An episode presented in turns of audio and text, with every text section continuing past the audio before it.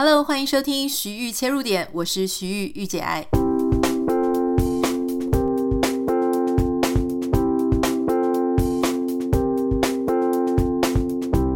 今天非常开心哦，为你邀请到的是这个知名的作家以及咨商心理师，也是我的学姐周慕姿。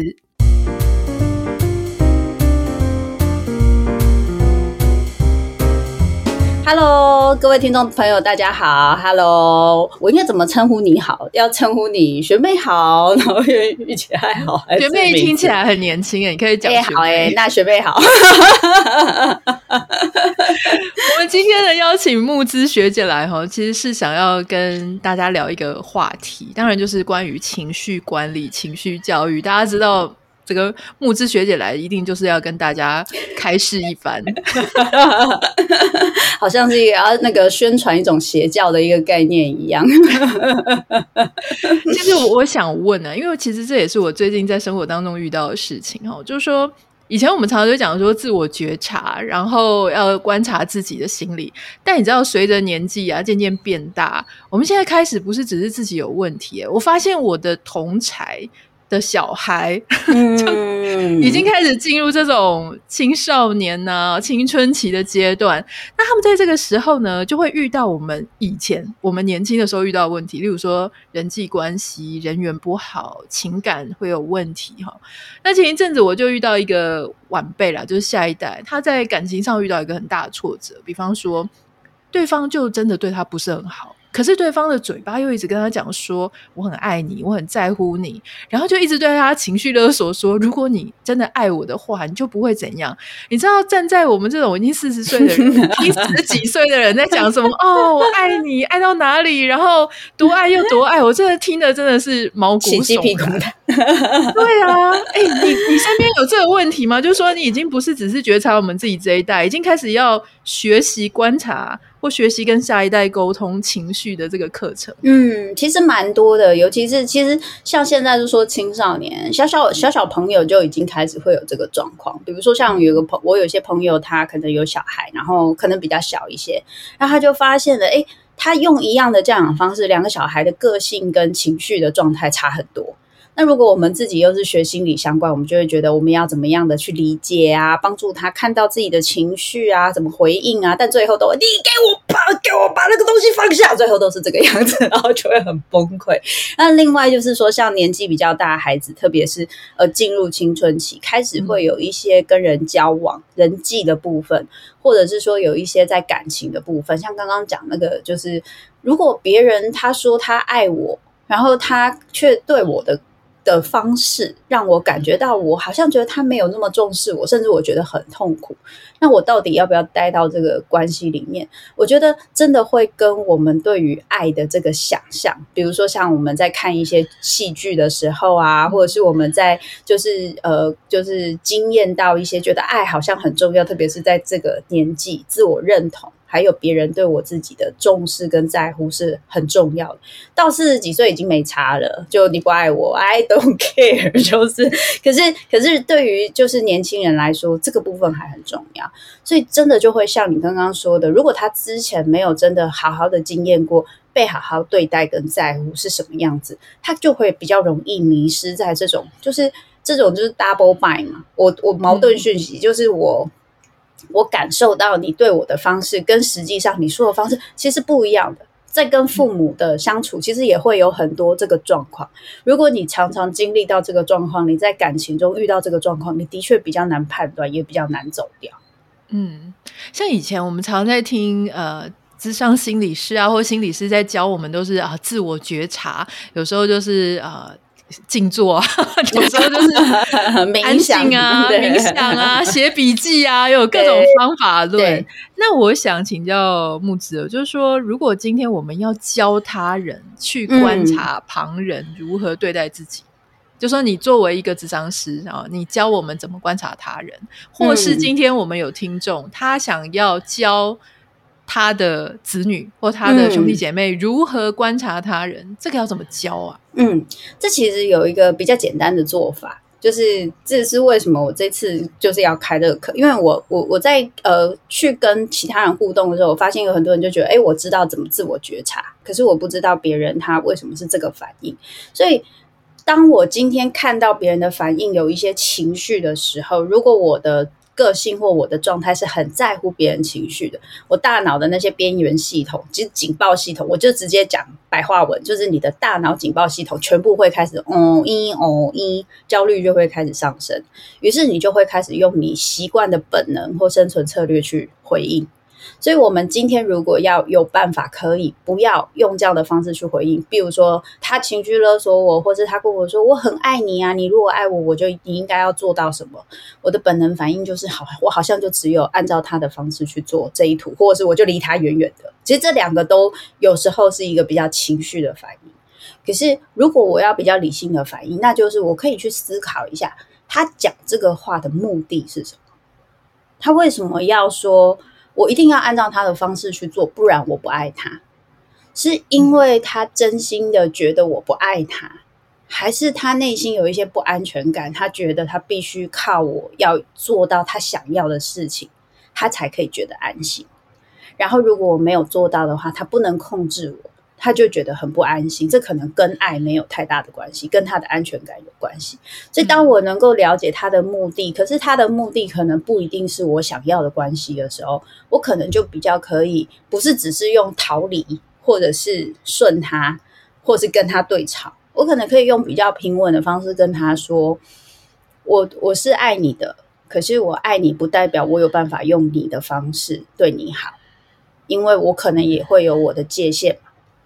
嗯，所以我反而会在想说，如果你也爱我，你会不会想要知道，就是想要跟我讨论，怎么样是我们两个相处彼此比较可以接受的方式？这个就是很理性、很大人，就是你的那个前额叶出来工作了，跟你说，就是好，这个叫大人的沟通方式，不是用那种很小孩的沟通方式。你这样回应对方，我保证第一次对方一定会傻住。他会不知道怎么回应，因为这完全跳跳脱他平常跟别人、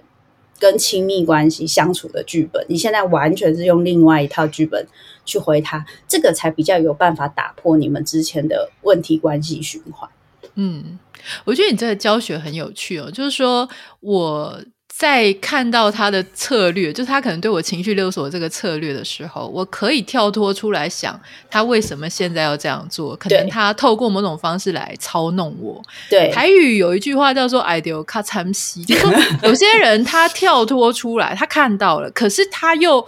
无法克制自己的，又跑去用他那一套继续回应他。这个时候，如果他自己又能够有一个自觉，说：“那我为什么？”虽然我理解他的策略，可是我还是可好像还是会被他这样拉住。那他又能够自己分析他自己，其实这个局就就破了嘛，对不对？他就是会变成一个很理性的谈恋爱的人。是，嗯、呃，应该是这样讲。我觉得倒不是说一定是理性谈恋爱，但是我觉得刚刚刚刚学妹说那个局被破了这件事情很重要。其实讲起来方法都不难。可是大家一定现在听到会觉得，哎，好像很有道理耶。可是我每次遇到，我就还是会像像你刚刚讲的，我就是会掉进去，我就是他丢高，我就会跟着一起就一起压起来这样。那为什么会这样呢？那很正常，因为关系很亲近，彼此的情绪就是会互相影响，这是绝对的。所以那种感觉就很像是左手你右手要改左手写字，或左手要改右手写字，方法会不会很难？不会很难啊，你就是练啊。可是。要做到这件事情，你要习惯性一拿到笔，不是用右手，是要改左手，或是你拿东西要习惯，不是用右手，是改左手，这很需要训练吧。所以，我们现在就是你原本习惯的那一个警报系统的策略，遇到别人的情绪，我就要赶快去安抚，或是有一些回应。我现在要逼自己走另外一条路径，我要逼自己先看到，OK，我知道我现在开始焦虑了。所以代表我被他的什么影响？所以他的这个东西代表什么意义？我不一定马上可以用最好的方法去回应他，但我可不可以先让自己等一下？就是我只要想一下，我就可以从右手换成左手。我只要想一下，我就有可能可以用不同的方式回应他。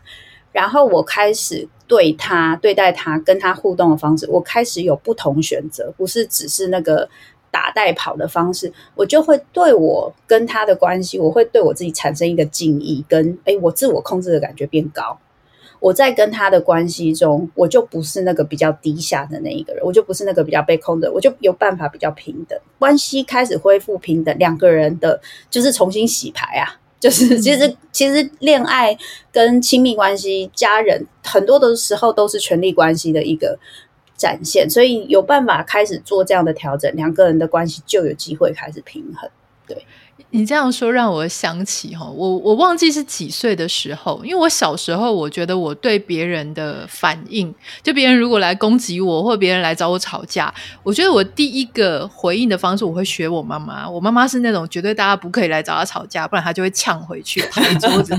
就是她很凶啊，哦，因为她很猛，嗯，但。我所以，我一开始在谈恋爱的时候呢，如果我对对方不高兴，对方找我吵架，我就是直接直接呛回去，然后我会很怒很怒啊，摔东西啊什么的，就是不成熟的一个状况。我忘记哪一天了，我突然觉得说，我这样子声音也哑了，心里也很累，然后晚上睡不着。我就在想说，有没有一种可能，就是我下一次不要像一个神经病了，就是我自己就觉得我好疯哦，然后那个张牙舞爪的样子，我从镜子看到，我就觉得自己怎么那么丑，就很糟糕，嗯、一点都不优雅，跟我想要变成那种女生差很多。嗯、后来我在遇到对方吵架我不高兴的时候，诶我学习就是说，我就不讲话，我生闷气。嗯、我从以前会暴怒，然后到我就生闷气，或是我就冷处理这个事情。后来我发现，我比较喜欢这样的自己，就是说换一种方式来表达不满。所以我觉得这个回到你刚刚讲的说，你必须要意识到你自己常常老是在做一个什么行为，可某一天你要发现说，哎，我能不能够试一下另外一种行为模式来处理同样的情况？嗯。嗯我觉得你你你在分享这个就是一个很深刻的经验哦。年轻的人谁没有就是每天都在演琼瑶？我年轻的时候也是这样，我们都是艺术家气氛嘛，对不对？气息很重，就是什么在大雨中奔跑啊，然后什么半途要跳下车啊，这种事情就是谁没干过这样。但是我也是到了某一个，那时候还好像还没念资商，那时候我只开始去看一些心理的书，然后我就突然发现，每一次做这样的事情，最后的结果并没有真的是我想要的。也就是说，像你刚刚说的，诶，你发现你妈妈每次去呛别人。你你学起来最大的原因，我觉得一个是没有其他的模范，但第二个是一定有效。他那样做一定有效，所以你学他做有时候也有效。所以这个东西它有效就会被留下来，这很正常，这就是一个生存策略。可是当我们后来发现，哎，这个其实很耗体力耶，哦，身体越来越年纪越来越大，有点没扛起这样子，我们就会开始想说有没有其他可能性。然后我我那个时候是我的我的伴侣，他其实是比我。就是我要是呛他，他比我更强，然后所以我们那个整个那个冲那个张力是非常非常非常可怕。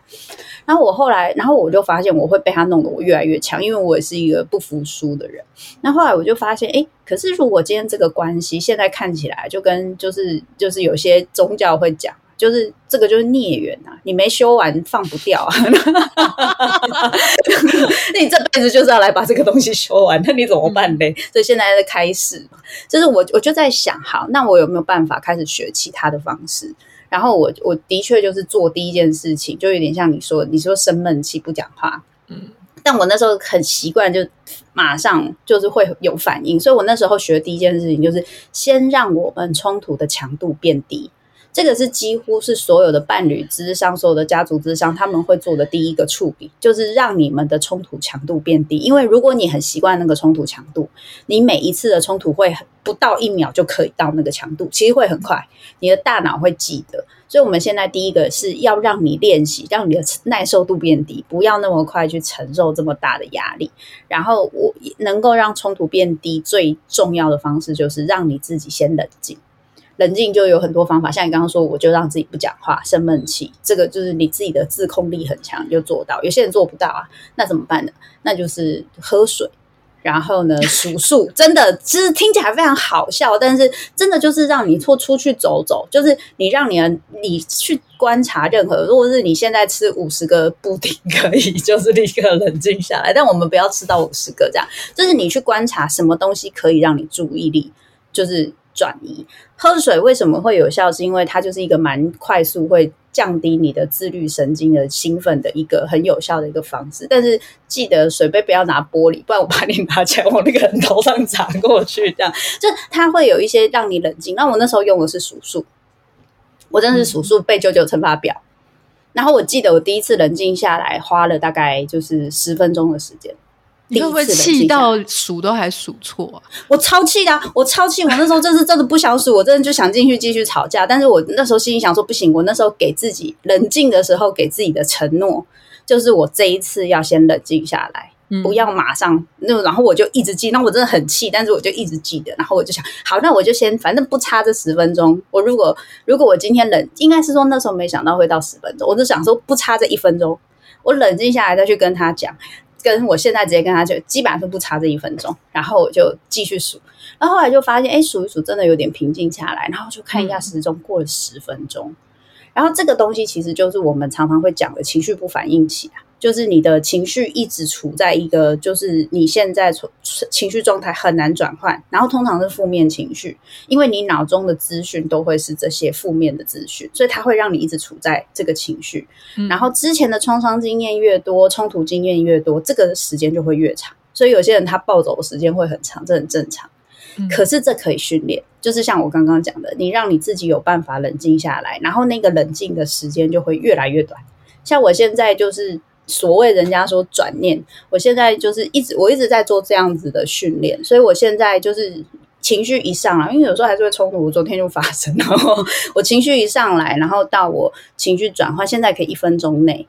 然后我就是。讲那一句就是我跟你说，就是我是受过训练的心理师，我是受过训练的心理师，然后就自我催眠吧，对，赶快结束这个 part 这样子。哎、欸，可是我有我有一个问题，就是我自从很少跟人家这样正面冲突之后，是是是我发现有几次有一两次，我跟我先生两个，因为他也是跟你先生一样，就是会跟你互吵。对，就说他如果他也很气，然后呢，我发现当他很认真跟我吵的时候啊，我可能前面只是念他几句，然后他就很凶，吵我之后呢，我会吵着吵着我就会笑出来，耶，不是那种吵架会吵到笑出来，而且我不是唯一的例子哦，有一些人他去跟人家对吵的时候，他会笑出来，我那个笑出来是我会突然。我我不知道这是什么情绪，你可以帮我分析一下。你说觉得很荒谬吗？对，就是当下整个非常荒谬。然后我会觉得对方怎么这么认真的在生气啊？对对对对对，我们两个到底在聊什么？这是为什么呢？哎、欸，其实我觉得这代表你的情绪弹性变很高啊。也就是说，你其实很快的就发现这个不是需要这么就是这么较真下去跟你去 PK 的那个局。就是有些人就会说，呃，就是我现在吵架，我就要跟你吵到死，吵到赢，那代表什么？那代表你过往的习惯的模式跑上来了。嗯，也就是这么小的事情，你为什么要吵到吵到赢呢？就是为什么有到这个生死关头输赢的状况？那就是跟你过往的一些经验，就是它勾起了你的生存焦虑，所以你必须要这样搞。可是像你刚刚说，你会觉得天哪，我们怎么会在吵这么荒谬的事情？这境境界实在太荒谬，有必要为了这么小事吵成这样吗？你会笑出来，代表你已经知道，你很现实的判断出这件事情其实没有必要这样，这个是现实感。嗯可是，如果我还是留在过去那种，我只要一跟亲密的人一吵架，我只有吵赢，或是我只有忍让，我只有顺从，不然我们之间的关系就会出问题。如果我一直带着这样的心情，任何事情我都会用这个模式。所以现在反而是你的觉察比较高，这是一件好事啊。告诉我先生，对对对，我现在觉察比较厉害。对对对对，或或者是说，有一个人有一方，他其实是有办法用一个比较轻松的方式去说，哎、欸，其实这件事情真的没那么严重。或有些人就是有办法幽默开个玩笑，嗯、然后就就像我以前，如果我先生很凶的骂我说，就是我刚就是有跟你开玩笑说，因为有时候我常常会做东事情很不仔细，然后我就把咖啡豆掉出去。然后以前如果我先生骂我说，你为什么东西不好好做？东西掉出去，我可能就会恼羞成怒啊！这么一点小事有必要那么凶吗？我可能就会跟他吵架，嗯、然后这么小的事情就会吵起来。那现在我先生很凶的回我，我就会跟他说：“因为咖啡豆有不羁的灵魂，他想要自由。对”对，然后我先生就傻眼，然后心里想说：“这人在讲三小。”然后我就好啦好啦，我就把它捡起来。那你就觉得那个气氛跟沟通方式其实就不太一样。然后他他有时候跟他朋友抱怨这件事，我就觉得他好像也觉得有点好笑。然后就后来发现，哎，我们好像就有办法让这个生活不要那么紧张，因为多半有的时候会在那个时候会需要一点小事会需要这么生气。一方面是生存策略问题，另外一方面是他可能也是一个对自己要求很高的人，所以对很多事情他会需要就是有很多的要求，然后如果没有按照他的方式，他会很焦虑，但他没有发现。他就必须要用这种情绪反应来，就是舒缓他的焦虑。可是，当我们今天有办法用别的方式舒缓，就不需要用那样的方式。嗯。对，我现在其实就跟我先生在互动的时候，我就整个皮掉哎、欸。他如果问我说：“你怎么会用什么 满地都是水啊？然后什么东西都洒一地啊？煮个饭那个米都掉在地上啊？”我就跟他讲说：“你也知道，我就不擅长这种事情啊。”哦，真的，嗯、我是觉得你先生要不要跟我先生两个好好聊一聊？他们两个可以在一起。他们可能对，没有，我觉得他们两个应该会一直抱怨我们两个吧。因为上一次我遇到另外一对情侣，女生也是跟我们是同一。型的，然后男生就是也是工程师，嗯、然后他们两个就聊聊不停，哎，就说他是很夸张，为什么会那个样子？然后我想说，嗯、是有必要这样吗？我我等我回台湾的时候，我们要做 double date，把他们两个都在旁边，真的。想要跟大家分享哦，就是木之他最近在开一堂一堂线上课。那因为我为什么很想跟大家介绍这个这个课程，是因为老实说，我常常也收到听众啊。然后网友的各种讯息，那有些讯息真的我们前面已经讲过了，然后又又来类似的题目，所以我在想说，如果不是我讲的不好，就是大家这些东西问题真的非常困扰。那这一堂课呢，叫做情绪沟通、人际经营。呃，全方位关系应用课，但是这个名字因为叫全方位关系应用课，所以我很想请教木之，就是说所谓的全方位的关系到底是什么样的关系？里面，嗯，在课程里面会讲到什么东西？其实里面讲到的就是我们常见的一些部分，包含跟就是家人的，然后还有跟就是成人家人，就是很多成年。子女其实他们在遇到他们的父母的时候，很多相处其实很苦恼。那另外一个部分当然包含伴侣，那另外还有职场。但是我里面还有加上一个很重要的部分，就是跟自己的关系。也就是说，我们会先从跟自己的关系出发，因为如果我们跟自己的关系不是那么的好，我们在跟他人的互动中，其实都会把我们跟自己关系的那些焦虑啊、痛苦啊、害怕投射到跟别人的关系上。然后我们都一直以为是别人的问题，但实际上这个状况，别人可能也有一些状况，可是我们也有一些我们反应的状况。然后还有我们自己习惯，就是也许如果我自己有什么议题，我其实比较容易会去找某些人去相处，我不会去分辨对我比较好的人是谁。这些东西其实都很需要跟自我的关系比较良好之后，它会让你在呃人际关系上遇到的一些困难，其实会比较顺畅。嗯。哎，我想请教，因为你其实之前就出过好几本书嘛，那情绪勒索也已经到二十五万册了，嗯，所以大家其实对你呃的书是非常的有信心。但是你在这些主题，它作为书，跟它作为呃线上课程，你觉得它能够带来的影响，或是它能够让大家吸收的有什么样的不一样吗？嗯，第一个应该是实物。就是我的我，因为书可以讲比较多立论的东西，嗯、所以我就猜有有蛮多人，他们都说看我的书常会有觉得一句话被点到的那个感觉。嗯，可是我觉得书我有一个习惯，就是我会把整个脉络写得很清楚，所以这件事情它是怎怎么从这样开始到后面，然后基于一些所谓的学术的理论，不是我自己乱讲的，但是我有发展出一套我自己的做法，这个部分会让大家看得比较清楚。嗯但是以实物上，因为书本身它有一些，必必须诚实的说，我的的确还是就是受限于我自己的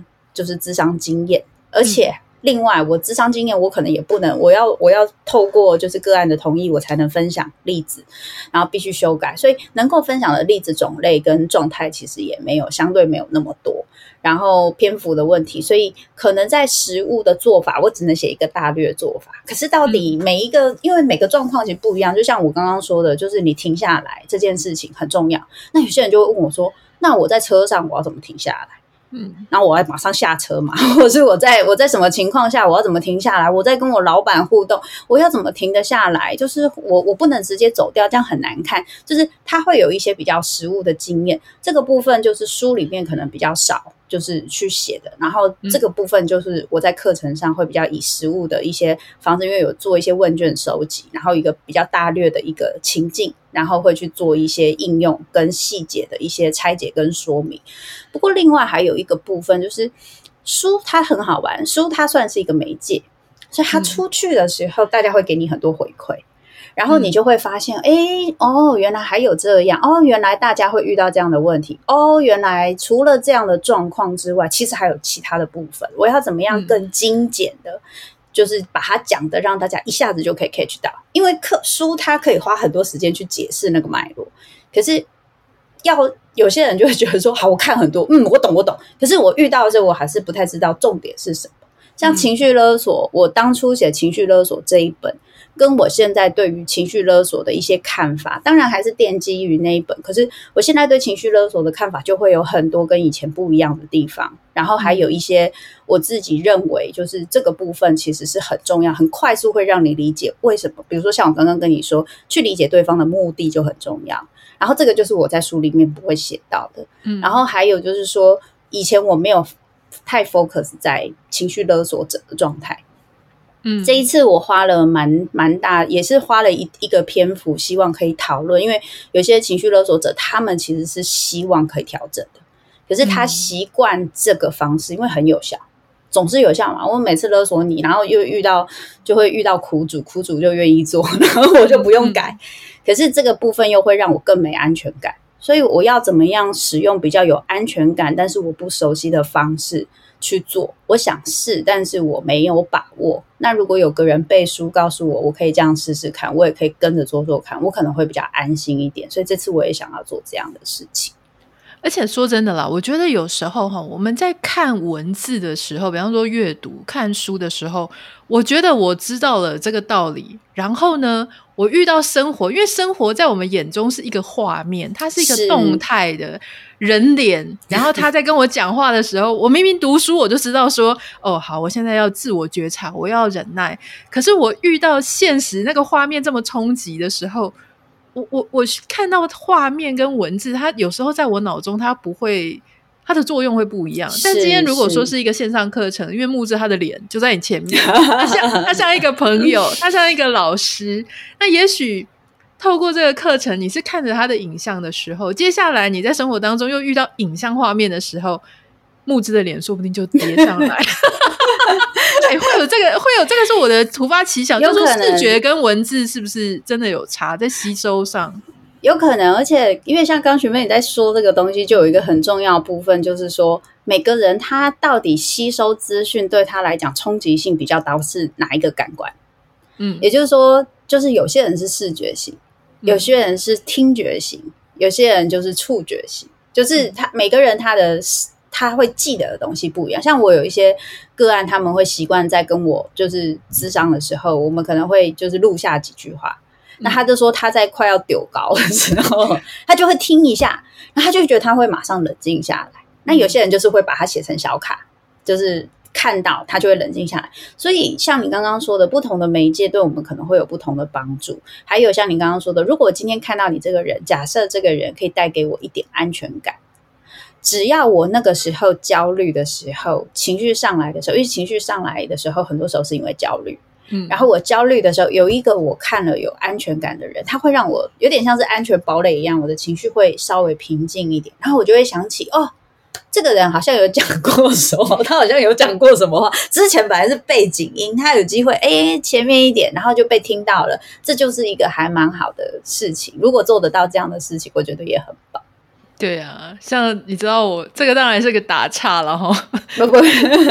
我们美国有很多地方有超多的游民，然后当我跟我先生我们两个开车啊，或者是经过游民的地方，你知道我们两个脑中会立刻闪出什么？闪出什么？韩国瑜的头哎、欸，我们我会马上丢出一句“莫忘世上苦人多”。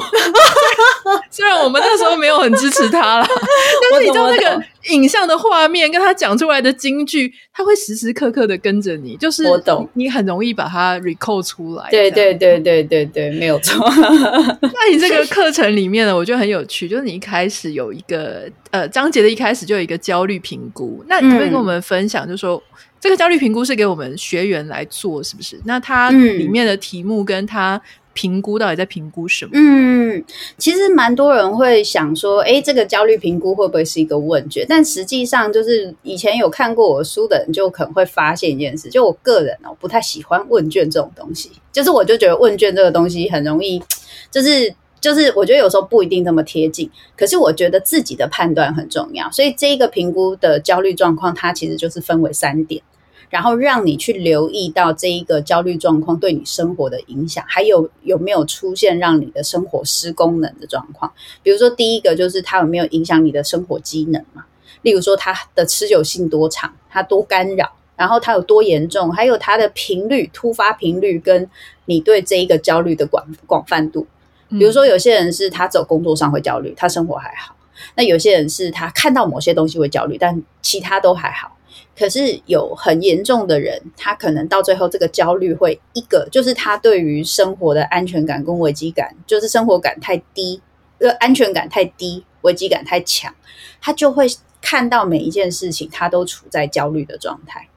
出门的时候担心就是交通出意外，然后上班的时候担心哪里出错，看到电脑出错就觉得这一定是一个 sign，呃，就是可能怎么，就是会有很多这样的状态的时候，那就代表你的生活已经开始出现了很大功能性的影响。这种就是他可能不仅仅是要去做咨商，他可能当做咨商会有帮助，但是也许要先就医，让你因为有可能是你的那个脑中的一些激素不平衡或是一些状态，你就必须要可能先稍微用药物稍微控制一段时间。嗯。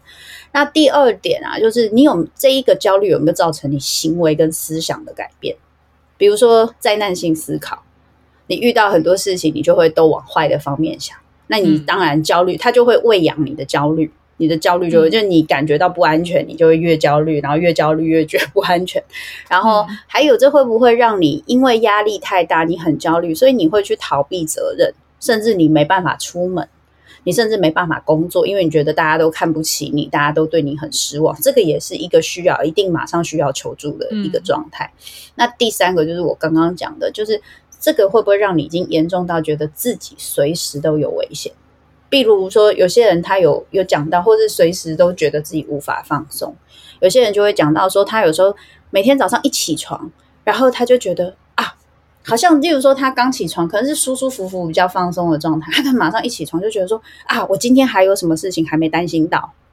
我不能没担心到什么事。嗯、这件事情就是那个过度负责的状况，就会让我们没有办法放松。可是你会到这个状态，代表你的神经已经呈现一个很敏感，就是你的警报系统变得过度敏感嘛。那这个样子其实就代表着你已经很长一段时间没有教他放松是怎么回事，所以他不一定需要严重到要就医，有可能你还是可以 control 这个状态，但是他必须要去被处理。必须你开始真的要去做一些像我们刚刚讲的什么静坐啊、冥想啊、泡澡啊，然后放松啊，看着天空发呆，你可能开始要做一点这样子的事情了。嗯。可是如果你没有做，你继续跟着这个焦虑跑，你以为说这个焦虑是在提醒你有危机，所以你一直跟着他跑，你就会状况越来越严重，到必须要就医的状态。所以你的意思是透过这些评估，就自我。应该是说自我呃身体心理，然后在生活当中的状况，你会让他知道，就是说，哎，你现在这个状况，你是好继续这个线上课程即可，或是你应该要找人咨商，你需要去医院就医，就是说他会知道说他现在的情况。不是，是可能不是只是一堂线上课是而已，这样。是，我觉得这是一个很大的重点，因为之前大家还记得的话呢，有不具咨商师资格的网红他曾经要推这个课的时候，大家就有点担心，很担心的一件事情是说，那万一真的有很需要求助、就医求助的人，嗯，他会不会以为他不需要？他他会不会以为就这么一堂课，他就可以怎么样怎么样？那担心的事情是需要被接住的人接不住。那我觉得你这个评估，它就会等于是说你。更多的去接触到这些可能有需要的人，但是一开始就让他知道他的状况可能是呃，除了线上课程之外，还需要去寻求专业的建议，是是这样？是，没错没错，你你你果然是重点王，马上就知道为什么我一开始就要放这个东西。我那个时候就是这样担心，因为我觉得有时候大家会觉得说，很希望有一个方法。就可以解救我于水深火热之中。可是，就像刚刚我说的，有时候我们在经验到的一些事情，跟我们现在目前出现的一些情绪的困扰，甚至很大的状态，它是我长期的累积。所以，如果我今天就是希望有一个事情可以很快速的解决这个问题，本身它就是有一点不一定是。可是，我们会有一些方法可以让我们慢慢调整。但是如果我今天的状况本质上已经到一个很不稳定的状况，我要先做的就是把它稳定下来，就是像我刚刚说伴侣智商一样，我得先不吵架，我再去想让关系变好的方法。嗯。所以我跟自己的情绪状态也是这样，我得先让自己平稳，我才去学会怎么调整我跟他人互动，还有学会去理解跟哦，可以调整我情绪，让我情绪的调节变得速度更快的方法。嗯。所以稳定永远都是最重要的。嗯，我在看你的课程内容的时候啊，还有一个。就是还有一些主题我非常的有感，嗯，那我也很期待，就说你的课程上面会怎么讲。比方说你提到有一些不安全感，对，嗯，有一些人有控制欲，嗯。那我刚才讲说，嗯，不安全感，我觉得我有控制欲呢，也许也有。然后我在想说，会不会其实有不安全感、有不安全感的人，常常也会是那个有控制欲的人？是，还是说有没有人单纯就只有不安全感，他没有控制欲？或是有控制欲的人，他很有安全感，这这是一个什么样的关系的两个词？应该这样讲，有不安全感，一定会有控制欲，但是只是重点是你控制哪个地方。嗯。也就是说，我今天觉得我很不安，所以我喜欢把每个东西都摆在我想要看到的地方。我如果那个东西没有办法在我想要的地方，我就会很紧张，但是我也不知道我在紧张什么，这也是一种控制。另外一种方式是，比如说像我我讲到的生存之和策略，很很主动，就是战、逃、僵、讨好，这是四个最常见的。那这种会怎么展现？比如说我我有控制欲，我很不安全感，我有控制欲，我控制战的方式就是控制别人嘛。你都怎样怎样怎样，你应该要按照我的方式去做。你要是不这么做，你就是不孝顺、不爱我。这种就是也是一种我控制别人，就是一种控制。那逃呢？逃最喜欢做的就是控制自己。我不能影影响别人，我对别人的影响力我没有什么把握，但是我可以把自己做好，我可以完美主义，我可以把我每一件事情都做很好，可以把我工作做得很好，我可以把我生活安排得很好，我往下想五十万步，我未雨绸缪，这个就是讨最常做的控制。嗯。那将最常控制就是我把我感觉关掉，我没有感觉。所以，我有可能也会去，就是喝酒啊，去就是逃掉的电动啊，甚至我不出门啊，减居族啊，就是我不要，我减少自己的刺激，我让这个状态它是我可以控制的，嗯，那我就可以就是有安全感。那讨好更更是也是另外站的一个变形啊，就是我就是给你按奶喝喝，我把你按奶好，然后我让你开开心心的啊，我就安全了。所以你就会发现不同的，大家都在控制。只是大家控制的东西不一样，所以你当你不安的时候，嗯，你就没有办法让生活顺顺的走。可是这个就是一个很矛盾的地方。你刚刚完全突破了盲点，就是我不安，我就想控制，对不对？嗯。可是如果我今天控制没有办法有成效的时候，我是不是会越不安？因为我认为不安只能靠控制，所以它一旦不能让我控制，嗯，我就会越不安，它就会变成一个非常非常矛盾的。一个恶性循环。嗯，你刚刚的讲法让我想到，就说我们常常在讲说啊，不安全感、有控制欲，常常都会把这个标签贴在女人身上，因为一个家里面的。啊，先生跟太太，我们常常觉得太太是那个恰恰丢啊、两两丢啊，就是很生气啊，叫你要做这个做那个，你会觉得他表面上是控制欲很强。那这个时候就会有一个好像都不作为，也不去管，然后不管太太在那边发疯，他也都不理，不假装事情都不是我的事的先生。可是我你这样讲，我突然想说，会不会其实这个先生也是有不安全感的人？因为他是他他不确定他能不能跟这太太好好沟通，他也不确定他讲了一个话，说了一个什么行为，或是不支持太太的意见，这个家会爆炸到什么程度？所以他就用他的。漠然不理会去控制这个场面，这是有可能的吗？是，这是绝对有可能。因为这个如果是在我们伴侣，这是这也是这一次课程会讲到，就是所谓的追逃模式。那有些人会把它讲成焦虑型跟逃避型，不过不一定。有的时候就是焦虑型、逃避型、安全型这些是依附的类型。可是刚刚讲追逃这个比较像依附的行为，所以有可能你是焦虑型，但是你表现出来的行为其实是逃避的，这是有可能的。就是你的经验是，我虽然对关系很焦虑，嗯，但是呢，我如果不要跟他起正面冲突，就会安全，这就是生存策略嘛，就会安全，所以他我的关系就不会破裂，所以本质上我还是一个焦虑依附者，这是有可能，嗯，所以而且这个也跟你对应的人有关，比如说你对应的就是一个超级追的人，然后你可能怎么看起来都是个逃，就是这是很有可能，就像你刚刚讲的，这太太她的反应很大，然后先生就觉得完蛋了，他的这些反应。完全超乎了我以前的人际关系可以应付的程度，嗯，然后我就呆掉了。所以我觉得我最好的方式就是以不变应万变，嗯，然后太太就会更吵吵丢。你说的没错，但是这个在我的预期当中，也就是我可以预期他也就是会吵吵丢。所以我我更害怕是，如果今天我好不容易鼓起勇气去做了一个我平常不会做，而且对我很不容易的事，因为会逃的人就是因为逃对他比较简单。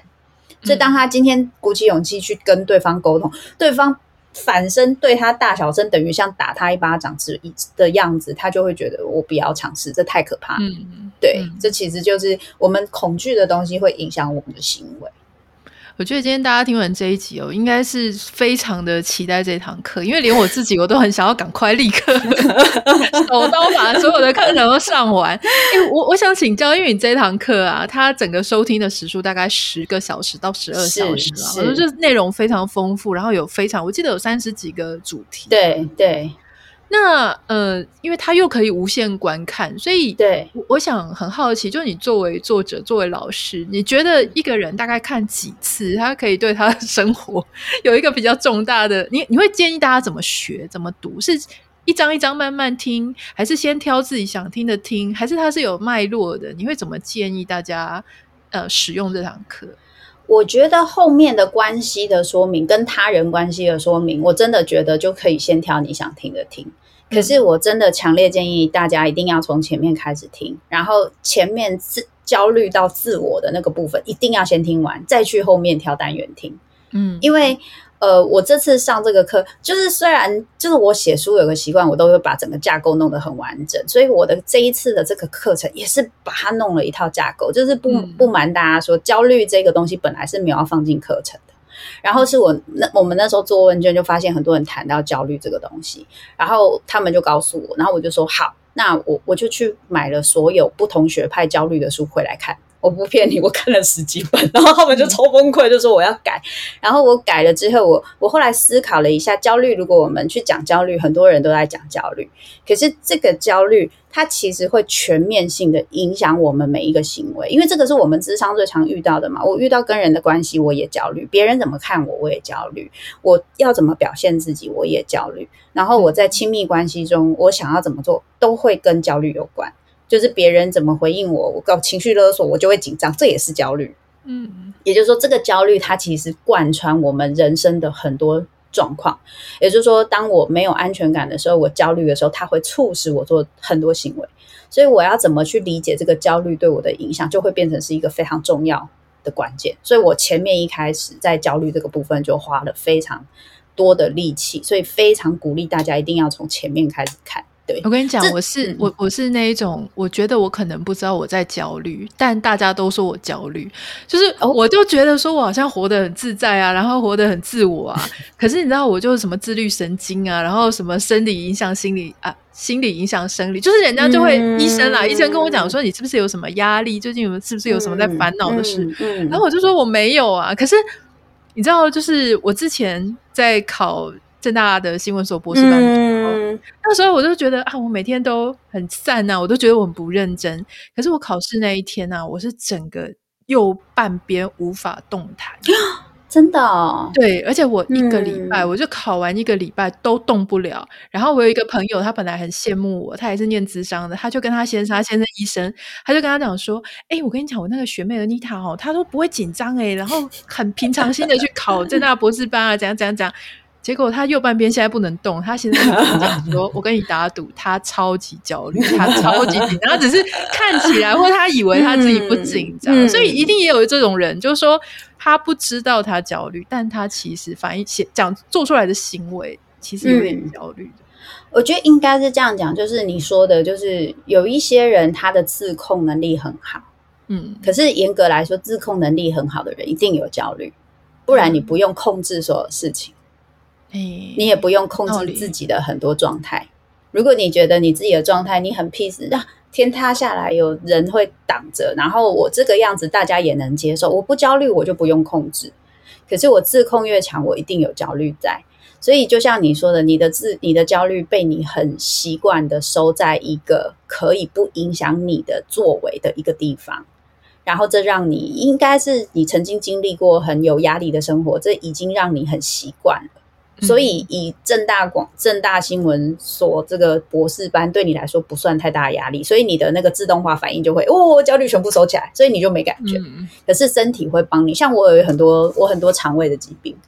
嗯，然后我也是属于让人家觉得说，好像 就是平常看起来，哎，这么多事情好像都还活得很好，对，对。可是我就很多什么肠燥症啊、胃发胃肠胃炎啊，我就也很常常会这个样子。所以，它其实身体会帮助你去提醒你的身、你的焦虑，其实有一个状态。然后，这个其实我课里面也有，也是评估的一部分，就是你要怎么去观察你的身体有一些状况。